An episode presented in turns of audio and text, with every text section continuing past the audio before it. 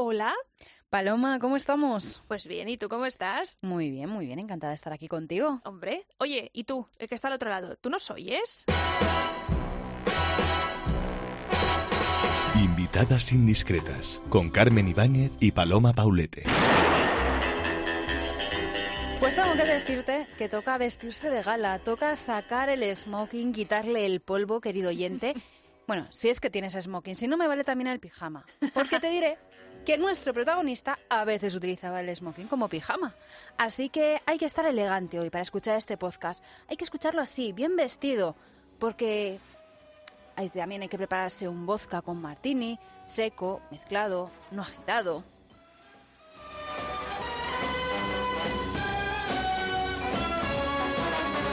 Pues yo creo, Carmen, hija, que pocas más pistas podemos dar, ¿no? Sobre la persona Yo creo que está bastante claro, ¿no? de la que vamos a hablar hoy. ¿En qué puedo servirle, señor Bond? Mm, eh, un traguito. Un martini. Sacudido, no agitado.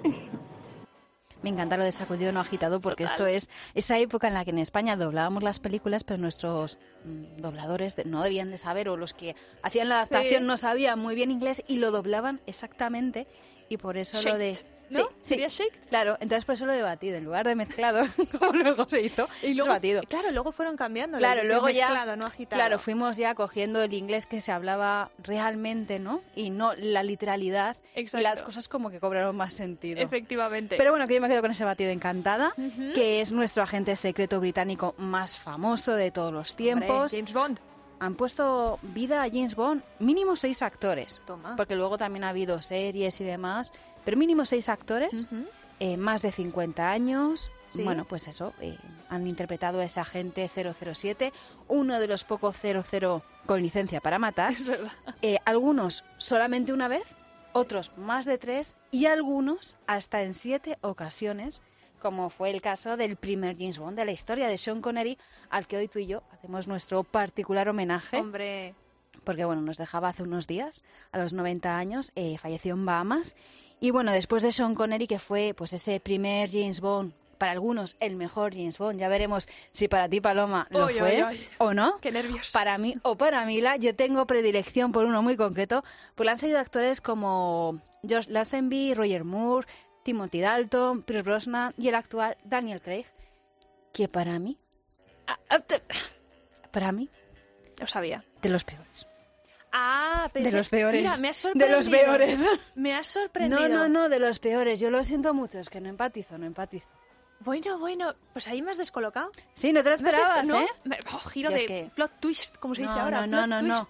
No, no, es que no, no, es que, es que no. Ya James Bond es elegante. Ya sé quién te gusta. James Bond no se ensucia, le explota una bomba y, Y no se le rompe la camisa. no, sale sale más más, elegante, guapo. sí. Y dices, yo no salgo del agua así, pero claro, no soy una chica James Bond. Eh, ¿eh? Ese es otro ¿Eh? asunto. Ese es otro asunto. Ese es pues otro. con James Bond nos pasa lo mismo. Los hombres tienen que ser guapos, elegantes, con esos smoking, bien vestidos, esos andares Pero Daniel, británicos. ¿cree que es así? Que no empatizo. Bueno, vale. No. Luego No empatizo, no tiene simpatina. Tiene mucha ironía. Tengo, tengo, tengo una segunda opción de cuál es tu James Bond favorito. ¿Me dejas que luego te Te la...? dejo, te Venga, dejo. vale, ok. Bueno, como decía Carmen, nosotras queremos acordarnos hoy de ese primero, de Sean Connery. Eh, nos dejaba hace poquitito. Y bueno, en mi opinión, es el mejor.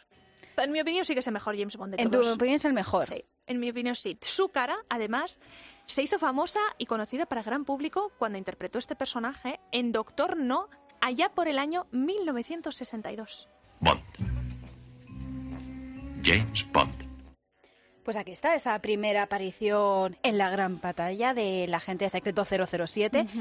Para ti el mejor. Sí, para mí es que para mí Sean Connery ha ido mejorando con los años. Es decir, Eso no quita que de joven... poco a poco sus interpretaciones han sido mucho mejores de lo que... Y te diré una cosa, para mí una de las mejores películas de Sean Connery es, mm, bueno, es una película típica de andar por casa después de comer, ¿Sí? que es La Trampa, que Oh. hizo con Catherine Zeta-Jones del robo de un banco con el efecto 2000 Sí. que para mí es una película maravillosa y de, de mis favoritas suyas, ¿eh? O sea, que le tengo te un cariño especial por temas personales, pero es que a mí esa película me la pones y yo me la veo hasta el final y me sé partes de los diálogos, o sea, Me encanta. impresionante. Tendremos que hablar un día de la trampa. Impresionante. Pero luego está pues su participación en Los Intocables de Elliot Ness, no sé. Muy buena. Por muy fin le dieron buena. el Oscar después de 30 años, como él dijo en los Oscar.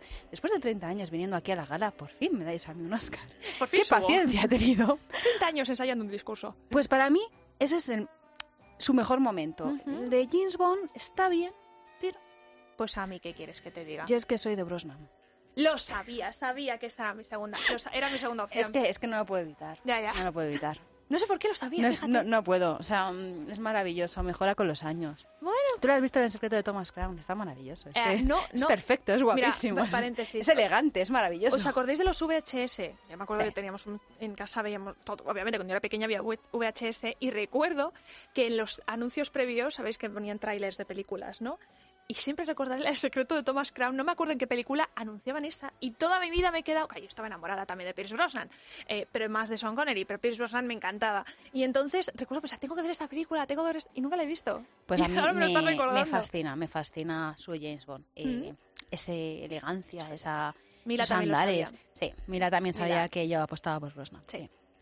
Pero vamos, lo de Daniel Craig para mí fue un dolor porque vino después de Brosnan y Ujú. era como la antítesis de Brosnan y dije, pues no, no funciona.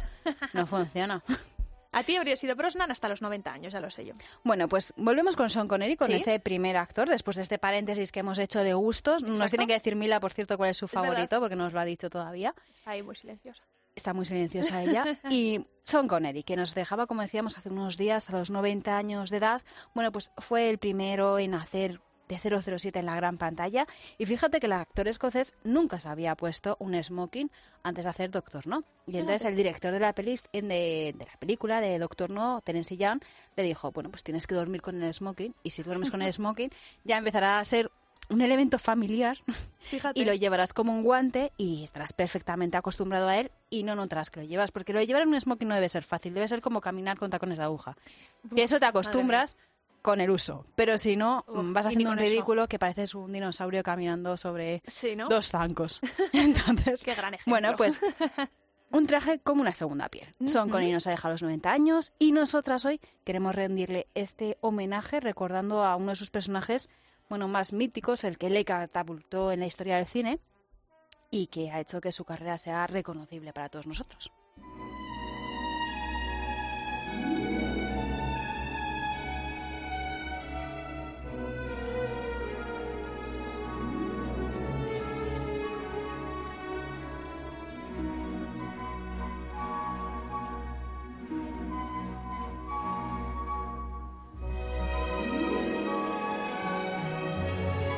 Este paréntesis musical ya sabemos cuál es el James Bond de nuestra técnico, de Mila. sola, Carmen. Me he quedado sola. Te Son quedado sola. Connery también, dos a uno. Bueno, pues mira, aquí nuestro homenaje más que nunca. Hombre, tengo que decir que a mí esta canción es la banda sonora de la película Solo se vive dos veces.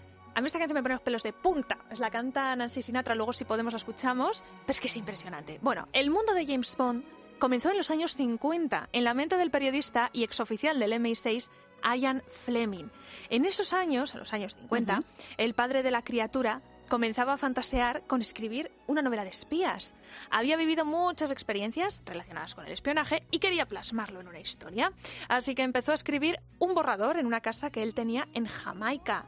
La casa se llamaba Golden Eye. ¿Te suena? Hombre, Hombre. hombre. Pues en el año 1953, por 10 chelines y 6 centavos, el libro Casino Royal salió a la venta. Estaba protagonizado por un apuesto, mujeriego, valiente y muy afortunado agente británico que se llamaba James Bond. Por cierto, el nombre del personaje es el de un ornitólogo de la época. A Fleming le gustó porque sonaba breve, decía, y muy anglosajón. Fíjate. A Casino Royale después le siguieron otras obras, desde Rusia con Amor, El hombre de la pistola de oro, Octopussy, eh, Diamantes para la eternidad, Solo se vive dos veces, Operación Trueno. Todas ellas, Paloma, han sido llevadas al cine, aunque no han sido llevadas al cine por orden. Es decir, Ajá. no hemos seguido en el cine el mismo línea argumental que llevó Fleming en sus novelas. Por lo tanto, incluso hay artículos circulando por internet sobre cuál es el orden correcto para ver las películas. De hecho, Daniel Craig ha protagonizado eh, Casino Casino, Royale, Royale, que fue sí. la primera novela que publicó Efectivamente, Fleming. efectivamente. Fleming utilizó sus conocimientos como miembro del MI6 y su experiencia y contactos en plena Guerra Fría para dar vida a esas aventuras de espías. De hecho, muchas de ellas se ubicaban precisamente en ese tiempo, que es una cosa de la que hablaremos, ¿no? Como de repente pues, los malos son los de la Guerra Fría. Después, eh, luchamos contra el tema del yihadismo. Es muy curioso cómo en cada época los adaptando. malos se van adaptando al que para ese momento Occidente tiene como gran enemigo Ujú. en las relaciones internacionales. Hay que decir que Sean Connery no fue la primera opción de Ian Fleming. Eh, bueno, pues a ese mujeriego como espía fue rechazado, por ejemplo, por Cary Grant, que no Ujú. aceptó el papel. Y por eso, al final, terminó en manos de Sean Connery, que la verdad es que a mí me hubiera gustado ver a un James Bond interpretado por Cary Grant, le pegaba todo. Mm, Nah, Sean Connery. No, no. Sean Connery. Cary Grant es maravilloso, pero Sean Connery. Bueno, pues así terminó el papel en manos de Sean Connery, un escocés que hasta entonces era completamente desconocido y una vez Fleming le vio en pantalla quedó completamente prendado de él y dijo, pues sí, es James Bond, es, es, Es, él, es él, es que es, Es él. él. Hasta Ian Fleming está de acuerdo con nosotras. es él. Bueno, los nombres de los personajes que pululan por el mundo Bond no son casuales. Por ejemplo, el de la secretaria Moneypenny. Nuevamente en la brecha, amiguita. Y a descubrir tierras. Qué afortunado. Yo nunca estuve en Estambul. ¿No conoces Estambul? No. Donde el reflejo de la luna sobre el Bósforo es tan romántico. Puede que consiga que algún día me lleves allí.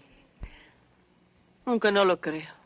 Querida Moneypenny, jamás me he fijado en otra mujer. Oh, de veras, James. Te voy a confiar un gran secreto.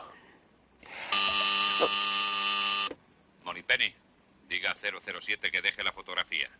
Estoy seguro de que reconocerá a la dama en cuanto la vea. Moneypenny desde Rusia con amor, que era este fragmento. Eh, menos mal que James Bond nunca se fijaba en ninguna mujer, porque junto a James Bond en las películas de James Bond están las mujeres Bond. Exacto. Que Eso, siempre eso- eso es otro capítulo aparte. Otro capítulo aparte, mujeres espectaculares, Sí. guapísimas, Sí. eh, bueno, una locura. Mm. Y son las mujeres Bond. Y además es que hay una categoría que es he sido mujer Bond. O sea, Tal cual. tal de cual. hecho, era como, ¿quién va a ser la...? ¿no? Yo recuerdo cuando Sí. iba a salir una película Bond, ¿quién va a ser la chica Bond? ¿no? ¿Quién va a ser? Como las chicas de Almodóvar, ¿no? Pues esto era, ¿quién va a ser la chica Bond? Sí, sí. Y, Y se anuncia como tal, la nueva chica Bond. Sí, también tiene su papel ahí fuerte, ¿no? O sea, Sí. suelen ser a veces incluso militares o suelen ser eh, a veces espías ellas mismas, o sea, tiene también... Sí, sobre todo en la última época Sí. no son damiselas en apuro normalmente. Si están No. en apuro se saben defender bastante bien. Es verdad, pero es que deberíamos dedicar, Carmen, un podcast a las chicas Bond. Venga, me la apunto. ¿Te parece? Me parece bien. Me De parece acuerdo. bien. Estamos Lo de dejamos ahí. Mm. Bueno, pues Fleming se basó en dos secretarias que trabajaron para él a la hora de crear ese personaje de Moneypenny. Anda. El mundo de Bond es infinito, aunque yo tenía siempre un personaje que me encantaba, que era el de M, que ha sido interpretado tanto por hombres como por mujeres. Sí. Siempre fue por hombres hasta que llegó Judy Dent dijo, Hombre. yo soy M, ya verá a mí que me chista. Es que ahora no podría haber otra M que no fuera Judy No, Dench. además es que para mí es la M perfecta. Y luego también está Q, el inventor loco que creaba, Bacterio. sí, que creaba todas esas invenciones y de repente de un reloj salía una bomba y cosas así. Ese era Q. Un maletín de cuero negro que contiene 20 cartuchos aquí y aquí. Si retira la tapa hallará las municiones dentro. En este lado, un puñal de doble filo. Pulsando este botón aparece. En el interior del maletín encontrará un rifle de precisión desmontable, calibre 25, con una mira telescópica infrarroja. Además, si tira de estas correitas, dentro hay 50 soberanos de oro, 25 en cada lado. Ahora preste mucha atención. Una vulgar lata de polvos de talco. Dentro, un cartucho de gas lacrimógeno. Se coloca aquí en la parte delantera. ¿Se da cuenta? Está imantado para que no se caiga. Y se cierra el maletín. Normalmente, al abrir las cerraduras, se empujan los pestillos hacia los lados. Si lo hace, el cartucho le estallará en la cara. Y para impedir que haga explosión, hay que poner los pestillos horizontales. Así. Luego se abre como un maletín cualquiera.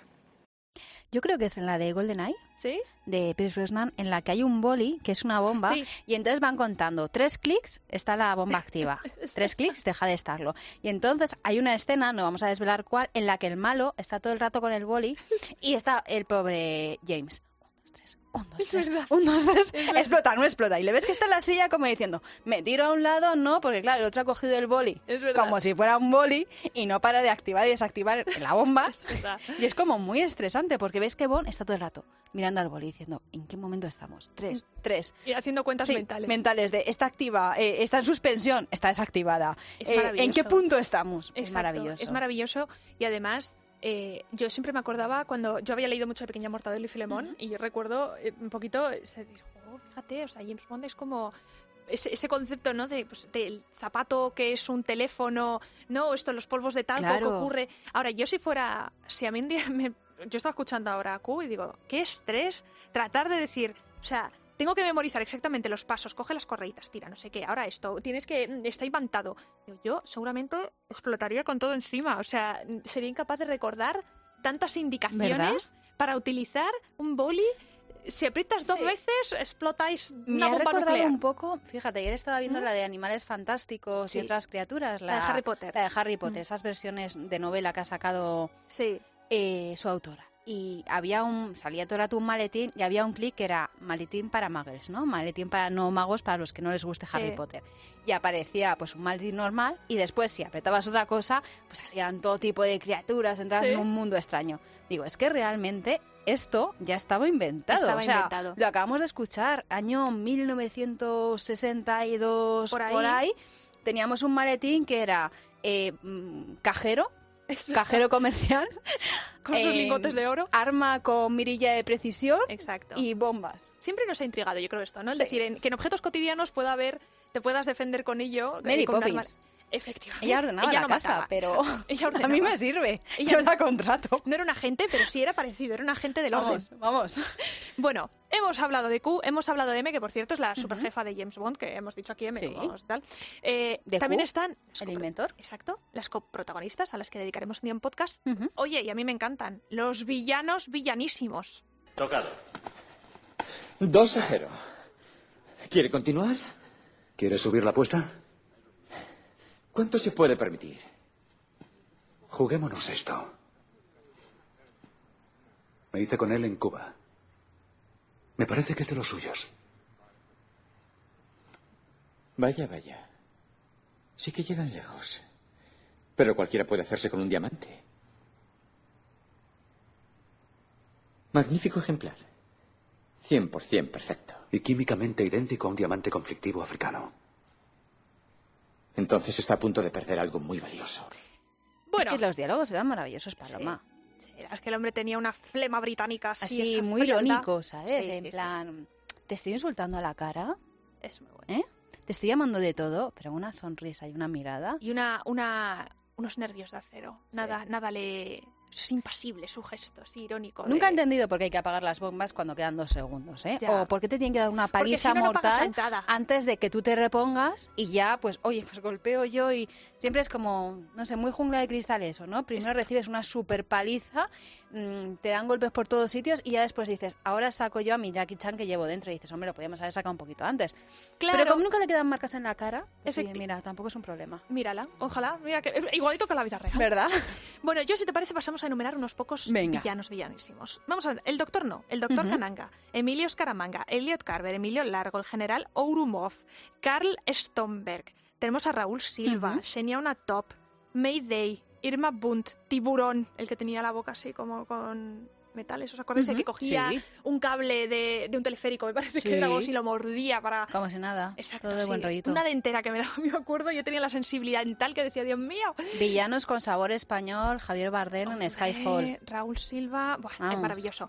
Bueno, los villanos que tratan de boicotear a James Bond han compartido protagonismo con él y en muchos casos hay que decir que casi han eclipsado al propio protagonista. Y luego tenemos las curiosidades que rodean a, a James Bond, ¿no? En sus orígenes literarios y cinematográficos, Bond fumaba una media de 60-70 cigarrillos diarios Fíjate. sin filtro. Claro, es que estas cosas han cambiado, porque ahora es muy poco común ver a los actores fumando en pantalla precisamente para intentar no fomentar el tabaquismo, sobre todo en los más jóvenes, ¿no? Entonces, pero antes sí que es cierto que era súper habitual ver a los actores fumando. Y cuando, fíjate, ¿eh? que Sí. Pierce Brosnan asumió el papel, él fumaba antes de ser James Bond, y cuando asumió el papel, que el personaje fumaba, él dejó el vicio. Fíjate. Luego están sus bebidas favoritas, Don Periñón, café turco servido no muy dulce, martini seco con vodka mezclado, que no agitado. Yo nunca lo he tomado, lo tengo que probar. Yo es que no Por me sentir gusta. una chica Bond, más que nada. Champán francés. Hay quien ha calculado, fíjate, ¿Sí? que Bond se toma una copa cada 11 minutos Y aproximadamente. con todo tiene esa flema ese, ese, ese saber estar, ¿no? ¿Verdad? Está ahí medio bebido y, y aún así está tan serio y tan, no sé. No, deja le afecta nada el alcohol, es No, están maravilloso. apuntando, hasta a punto de morir y da igual. Su copa y está Oye, perfecto. no pasa nada. Qué gusto. Luego están los relojes que utiliza, los coches que conduce. Y hasta un día, hasta un ¿Eh? día mundial de James Bond, el 5 de octubre, que por cierto coincide con el cumpleaños de mi madre. Si es ¡Ah! Hombre. que está todo conectado, ¿ves? Sí. James Bond, Como sea el yo... cumpleaños de este... Es que estamos ahí. de, so- de Pierce Brosnan, entonces esto es una esto es una señal. Y yo, Carmen, no quiero dejar de hablar de las ubicaciones. Un breve apunte antes de saludar a nuestro invitado. Porque yo sé que tú querías, que queda sí, claro en este guion, y yo lo sé, que tu querida Bilbao es el escenario de arranque del mundo nunca es suficiente, que por cierto Y está que protagonizada. ¿eh? Sí. Que arranque. ¿Sabes El que es el- Guggenheim puede ser que Sí, aparezca, ¿no? y es el arranque más largo de la historia de James Bond. está Ya sabes que siempre tiene un arranque. Bueno, pues el más largo Está es el está Que conste. Bueno, y hay un personaje fundamental que en cada película es diferente y mm, está sonando. eh, es la música.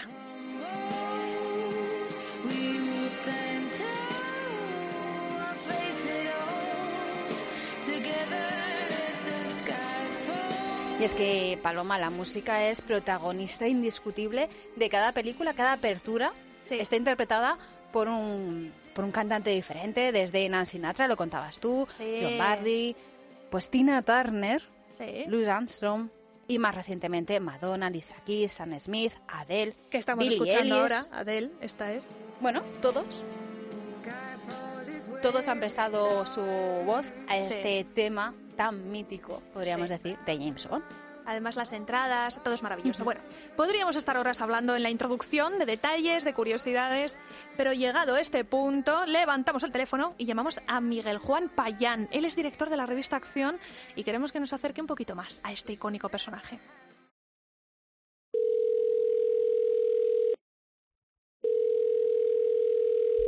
Hola, Miguel Juan. Hola chicas, ¿qué tal?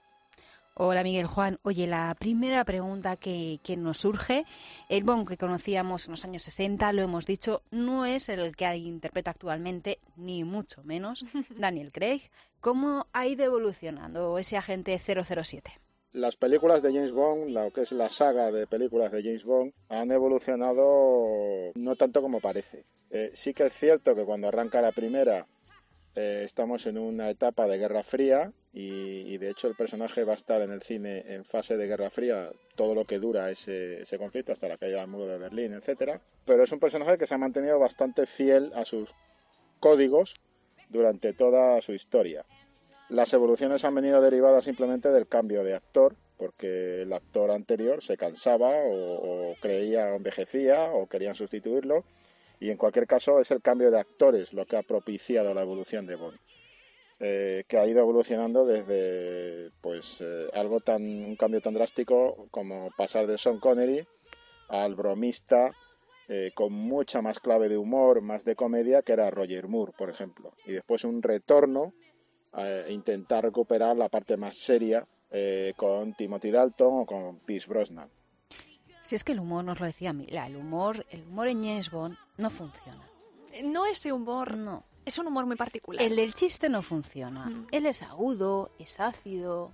Es británico, es humor británico, sí, ¿no? Es, sí, sí. Es, te digo lo que quiero con una sonrisa. Y Miguel Juan, ¿qué diferencias ves entre ese primer James Bond que decíamos que interpretó Sean Connery y el actual, Daniel Craig?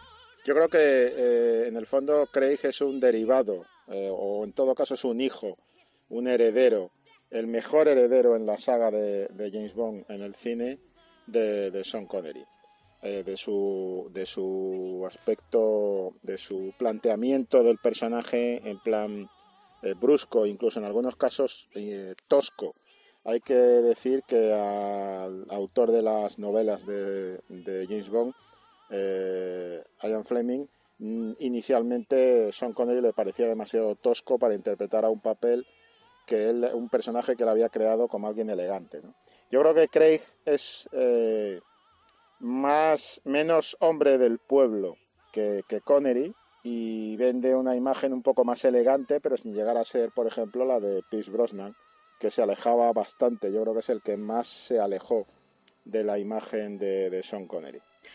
Es que no puedo estar más en desacuerdo, me vais a perdonar. Hombre, pues de toda la introducción que has hecho, con Pero para arriba, pero no para abajo, que Daniel Craig. No, es que no, es que mira. no, es que no. Precisamente esa tosquedad, esa brusquedad es lo que a mí me echa completamente para atrás con Daniel Craig.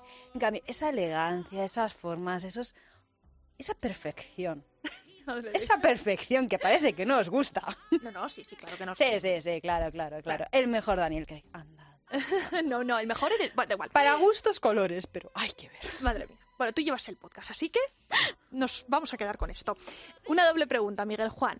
¿Qué aportó Connery al personaje de Bond y por qué mezclado y no agitado? Martini con vodka, mezclado, no agitado. Bueno, el aporte de, de Connery, eh, Connery da la clave de lo que, de lo que era el personaje en, en el cine, teniendo en cuenta que era un personaje para el que se habían barajado pues distintas alternativas para interpretarlo en el, en el cine y se buscaban eh, claves más elegantes a lo mejor por algún lado eh, por otro lado podría haber sido mm, por ejemplo un Cary Grant hubiera sido una, una imagen de James Bond completamente radicalmente distinta. Lo que aporta Connery es una fisicidad al personaje y ese punto tosco gamberro que no estaba en las novelas de, de, de Fleming y que eh, de alguna manera pues ha acabado caracterizando ¿no? el, el tipo de personaje. Mm, A partir de ahí, lo que me preguntáis de mezclado no agitado,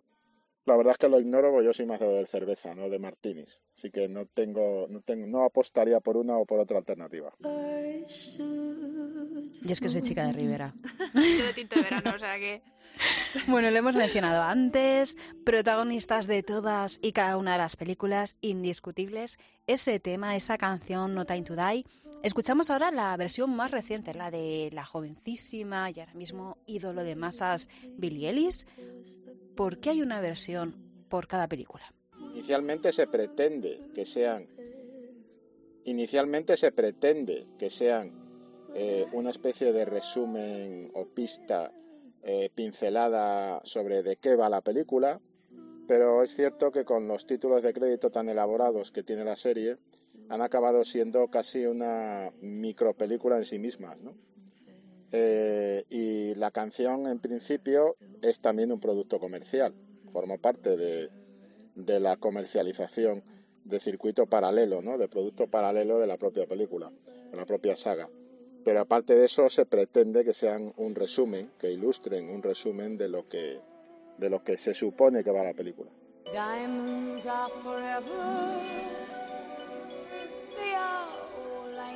Buenas noches, señor. Son las 3 de la madrugada. ¿Cuándo duerme usted, 007? No tengo hora fija, señor. Quítese la chaqueta. Deme su pistola. Sí, lo suponía, la maldita Beretta. Se lo tengo advertido. Dígaselo. Por última vez. Bonita y ligera. Para el bolso de una dama. No sirve de mucho. ¿Algo que oponer, 007? No estoy de acuerdo, señor. He usado la Beretta durante varios años y nunca me ha fallado. Sí, es posible, pero se le encasquilló en su último trabajo y se pasó usted seis meses en el hospital. Los dos ceros que lleva en su número significan licencia para matar, no para morir. Y otra cosa. Desde que soy jefe del M16 ha bajado en un 40% la cifra de agentes muertos en acción y debe seguir así. Llevará usted la Walter. A menos, claro está, que quiera volver a trabajos rutinarios de investigación. Y en esto, no sé si estaréis de acuerdo conmigo, se ha notado mucho cómo ha ido evolucionando James Bond con la propia sociedad. Porque fíjate ese comentario de es una pistola perfecta para el bolso de una mujer.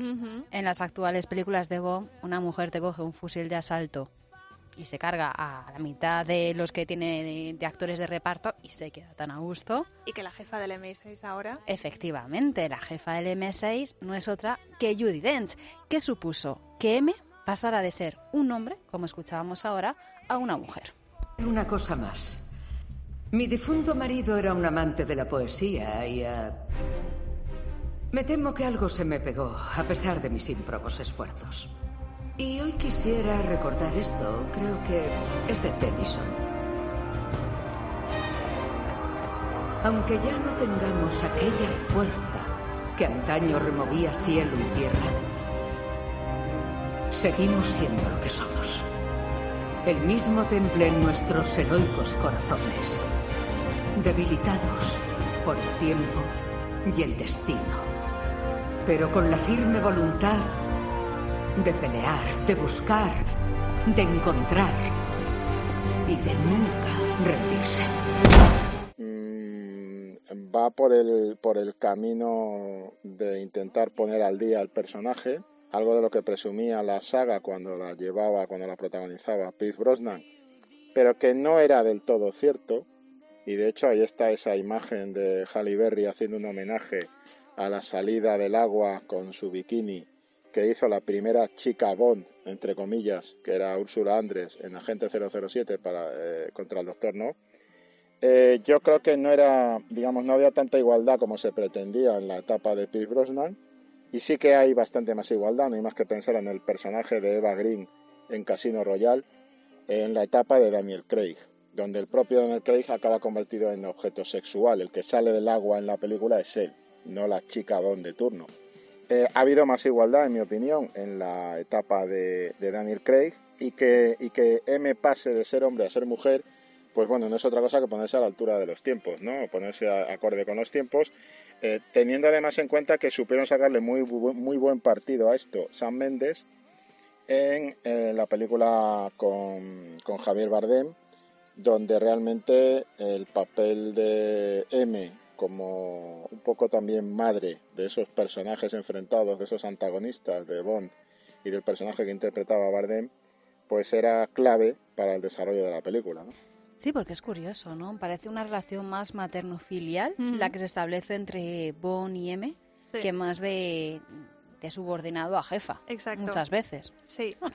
Es distinto, Ahí está, ¿no? es diferente. Sí. Y yo, hay una pregunta que tenemos que hacer obligada. Nosotras nos hemos mojado, ¿eh? Nosotras Sí. nos hemos mojado las tres. Exacto. Lo hemos dicho. Es difícil de responder, pero Miguel Juan, ¿quién es para ti el mejor Bond de la historia? Bueno, el mejor Bond de la historia, para mí es más fácil contestar el mejor villano de Bond de la historia, que siempre tengo, he tenido claro que era y es hasta ahora eh, Javier Bardem, el, el personaje que interpretó Javier Bardem en Skyfall, pero, pero el mejor Bond de la historia es muy difícil quitarle la corona a, Sean Connery, porque digamos que Sean Connery es la raíz de todo este asunto.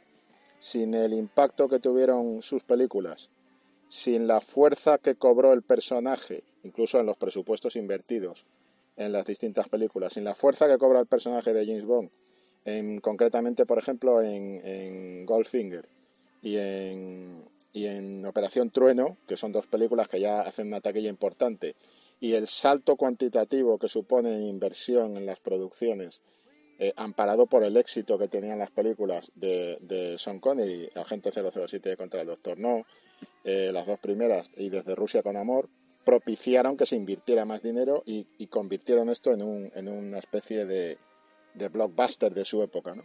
Y todo eso se debe a la imagen que proyectó eh, Sean Connery, que no hay que olvidar que era un desconocido cuando coge el personaje y que sale del personaje convertido en una superestrella.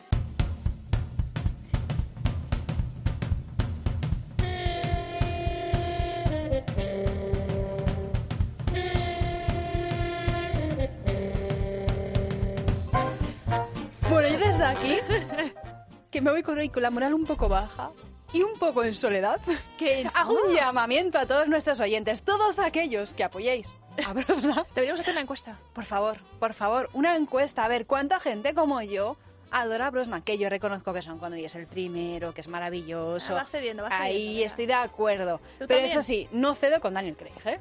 Ahí no cedo. Y además, cada vez que creo que me lo he quitado de encima, vuelven a darle otra película. Hombre, no, por favor. Pero si es que no solo eso, pero se él acepta y él dice, no, yo no voy a volver a hacer esto, esto es un tema... Me acuerdo una vez que salió que Daniel Craig decía, no voy a volver a interpretar a Sí, es verdad, Bond". después de Skyfall lo dijo, Sí, ¿no? porque es un personaje, decía misógino, tal Y ahora cual. nos estrenan Hola, una el año que viene. Habrá que ir a verla, claro, no queda otra, porque encima es una temática que a mí me gusta, de aventuras. Oye, que a lo mejor me reconcilio con él. Con Leonardo DiCaprio me pasó, ¿eh? Mira, yo soy de las que no aguantan Titanic. Ah, ya Y dos. después, cuando maduró el chico y empezó a hacer cositas como diamantes de sangre, infiltrados, tal, Pues hombre, yo volví al redil y dije, "Ah, mira qué chico más maravilloso. Mírale, qué majeco. Qué majo, ¿Eh? qué majete. Qué buena todo. Tenemos que hablar un día de Titanic. Sí, sí, porque ninguna de las dos nos gusta, así No. que nos va a quedar una sección estupenda. Vamos a tener haters a mogollón. Esto va a ser un éxito, señores. Totalmente. Vamos a ganar un montón de follows y esas cosas. ¿no? Madre llama mía, así. madre mía. Nos hacemos las redes es- sociales después. Es que, es que sí, después de Titanic, porque es que si Vale, no de acuerdo, nos me fríen. bien, de acuerdo. Estamos cerca, estamos cerca. Nos tenéis que decir si preferís Instagram o Twitter, porque no somos Sí. muy de redes sociales y No. Todas no las vamos a tener. De hecho, Os decantáis por una y ya Paloma y yo nos ponemos al Y día. que luego hacemos lo que queremos. Y ya decidimos. Pero nos lo decís, ya que nos Sí. gustan poco. Invitadas indiscretas, arroba gmail.com. Y hasta aquí, Paloma, nuestro pequeño homenaje a Sean Ay, Connery, sí. al más icónico espía de la historia de los espías del cine. Fíjate que Spielberg ha dicho en este homenaje que él ha querido rendir después de que Sean Connery muriera, que quién iba a ser el padre de Indiana Jones si no era el primer James Bond, el auténtico Bond, que solo Bond podría ser el padre de Indiana Jones. De Indiana Jones también tenemos que hablar, Sí. porque para mí la mejor película de Indiana Jones seguro que me llevas la contraria, no te preocupes, lo he asumido. Mira, seguro que también, no pasa ver, nada. Hoy venga. me siento muy rechazada. Venga a ver cuál es. La tercera de Indiana Jones, con Sean Connery. Con Sean Connery. sí, si es la mejor, si es la mejor. Ahora de repente le gusta Sean Connery. Es que no hay quien la entienda. Ahora no, sí, a mí me encanta gusta. Sean Connery. Lo que pasa es que me encanta cuando evoluciona. Bueno, bueno, bueno, que, que nos calentamos aquí al final en el micrófono. Bueno, que si quieres comentarnos alguna curiosidad o proponernos temas que te esperamos en invitadasindiscretas.com, ya lo ha dicho Carmen, en nuestras redes sociales, que bueno, están perdiditas por ahí. Sí, Ya. está en algún sitio. Exacto. Ya sabéis, tenéis que decidiros. Es que, es que hay mucha diversidad en los correos. Ya decimos, solamente vamos a llevar una. O Twitter o Instagram. Os decidís, nos escribís. Eso y el que más votos reciba esta semana, ese sale. ¿O no? Nosotros Bueno, te más o menos. La que sea más fácil de llevar. Y no te olvides, por favor, de cogernos el teléfono. Mientras tanto, ya lo sabes, sigue disfrutando del buen cine y de esas incógnitas que cada día nos presentan nuestros adorados guionistas. ¿Sabes? Buenos días. Buenas tardes. Buenas noches.